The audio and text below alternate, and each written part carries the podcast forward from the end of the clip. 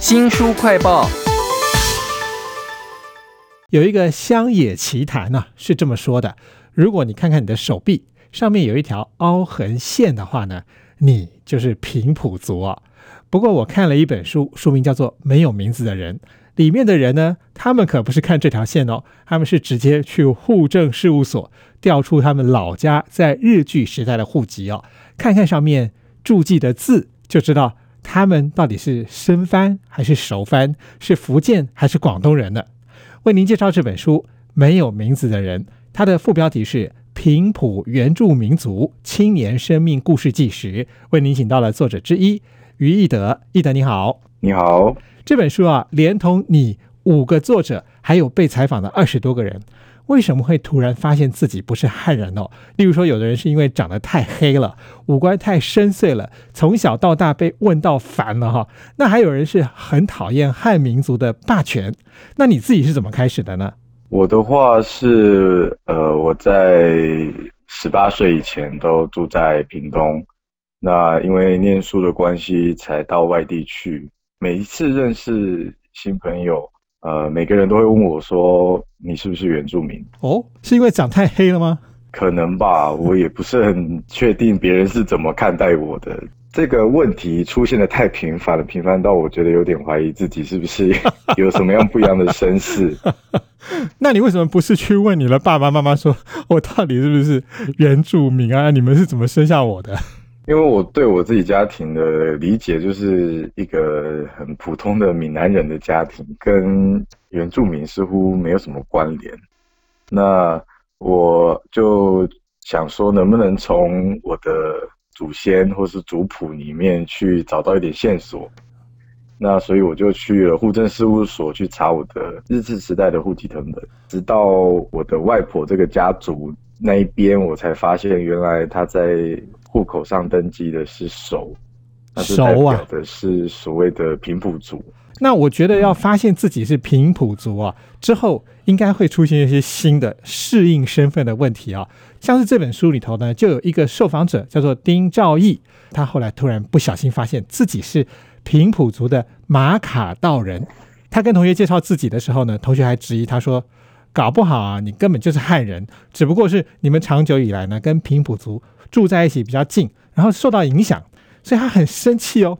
我觉得在寻找认同的过程当中啊，应该还有很多旁人的质疑会很容易让人发火的吧？在书里面有哪些例子呢？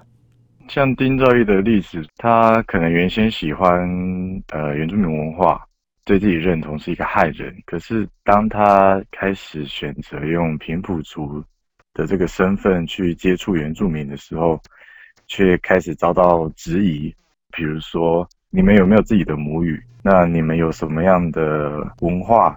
比如说祭典、歌谣或是舞蹈等等的这些东西。像我自己也是，我都会不知道怎么样去回答这些问题。平埔族有很多地方跟汉人社会互动久了，其实他原先有的语言文化都已经消失的程度很很大，这样子。那也会导致说，我们常常要面临这些质疑。你说你是平埔族，你说你是原住民，但是你们却没有任何可以提出来的证据去证明你们是。我觉得这本没有名字的人呢，里面几乎所有的受访者都有过类似的狱卒的感觉啦。哈，有的人小时候其实跟着阿奏啦、阿公啊，有看过某些东西，它虽然夹杂在汉人的祭祀习俗里头，但是就是不一样。例如说，我在书里面常常听到有一个叫做“老祖胡生”，这是什么东西呢？跟我们一般那个汉人祭祀有什么比较不一样的地方呢？呃，我的外婆是家族是在横村，那这个老祖呢，他拜拜的时间是在每年的农历一月十五号的元宵节。祭典的进行的过程中，会有一些比较属于原住民的元素，可能是音乐，可能是舞蹈。那在不同的地方会有不同的形式。其实，在祭祀的过程，音乐就有不一样。但是，一旦你要跟人家说你是平埔族的时候，别人一问你有什么歌，有什么不一样的语言，都答不出来哦。在这本书没有名字的人啊，他的副标题就在讲这些平埔原住民族青年生命故事纪实里头，常常提到一个姓氏，姓潘。然后我看书里面讲到说，有个作者就叫潘宗儒，他很生气的说。说潘啊，就是番人的番，他非常不喜欢这个感觉，他也抱怨说自己没有自己的族名啊。我想这也是这本书为什么要叫做没有名字的人的由来哈。潘跟番发音真的很像诶。当初呢，到底是谁啊？强迫各族改姓？那个时候为什么会明目张胆的歧视？还造成哪一些混乱呢？平埔族的姓氏是在清朝的时候就被清朝政府给赐姓的。到了日治时代、国民政府时代，现在的原住民也都经历过这段被改名的过程。比如说，像呃文章中有一位叫王相义的，他的家族里面就。呃，姓钟，但是有两个不同的笔画还是写法，一个是金仲钟，一个是金同钟。哦，那这个当初可能去选择这个姓氏的时候，他们并不是很了解中文字应该怎么写，或者是给他们登记这个姓氏的官方，他们并不是很在意说，到底要不要正确的给他们要什么样的姓。这个问题其实也发生在现在很多。呃，原住民的家庭当中，有些人会姓陈，有些人姓李，同一个血缘的家族，但是却出现了两种不同的姓。原来会搞成这么混乱，都是因为当初的赐姓。也牵涉到文化强跟弱的差异哈。这本书叫做《没有名字的人》，其实所有的作者啊或被采访者，我觉得都还蛮年轻的，所以有迷惘也是很正常的事情啊。在书里面我看到很多很尴尬的状况，例如说，呃，你想要争取平埔族的一个国家认定的地位。但又发现说，其实我们有很多不同的原住民啊，他们可能能够享受的社会福利或优待还不太一样的，甚至连选个立委都可能要注意一些事情啊。另外一个呢是，有人真的回乡去了，他想要记录跟传承文化，结果呢，族人却是首先泼他冷水的人啊。在书里面有关于这种追求认同的挫折，有哪一个人的故事是让你最有感觉的呢？其实会有不同程度的追求。有些人呢，比如说像在台南这个地方的希拉雅族，他们比较早开始做文化语言的复振，他其实没有经历过追寻的过程。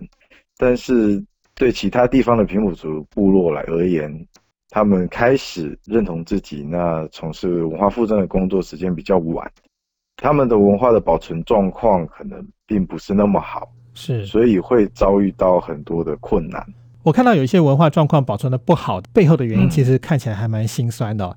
书里面就有讲到说，有的人他发现说，祖先们是平埔族，但是因为曾经被质疑帮了汉人欺负高山族，他就故意隐藏在汉人里面，所以大部分他们自己的文化就慢慢这样消失掉了。还有没有什么事情会让你们会焦虑的呢？最大的困难其实是因为平埔族群现在不是国家所认定的法定的原住民，它是在国家体制当中现在是一个不存在的状态。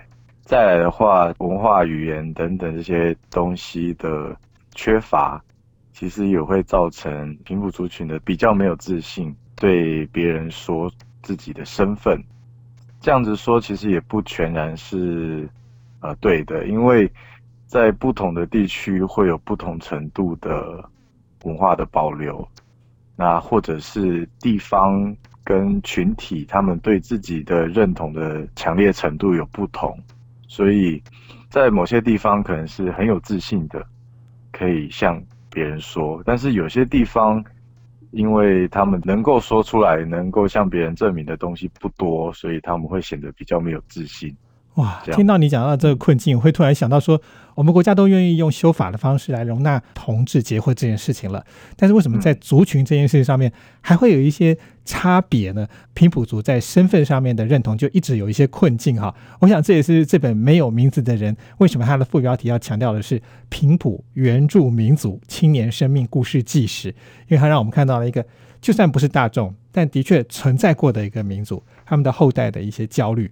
今天非常谢谢作者之一于义德来为我们介绍这本没有名字的人，谢谢义德。好，谢谢听众朋友。如果想要重复的收听我们的节目，或者说您只听到了一半，想要补足的话呢，我们在脸书、YouTube、Spotify 还有 Podcast 都有新书快报频道，欢迎您下载 APP 订阅 YouTube。我是周翔，下次再会。